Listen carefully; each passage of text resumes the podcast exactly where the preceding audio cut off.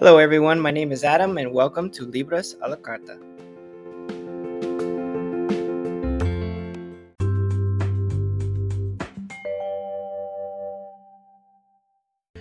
Welcome to this new space where we can interact with this literary world.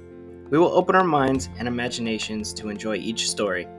I will be sharing my recommendations and probably others that are not necessarily my favorites, but we can engage in conversations about each of them. I invite you to start this new adventure with me.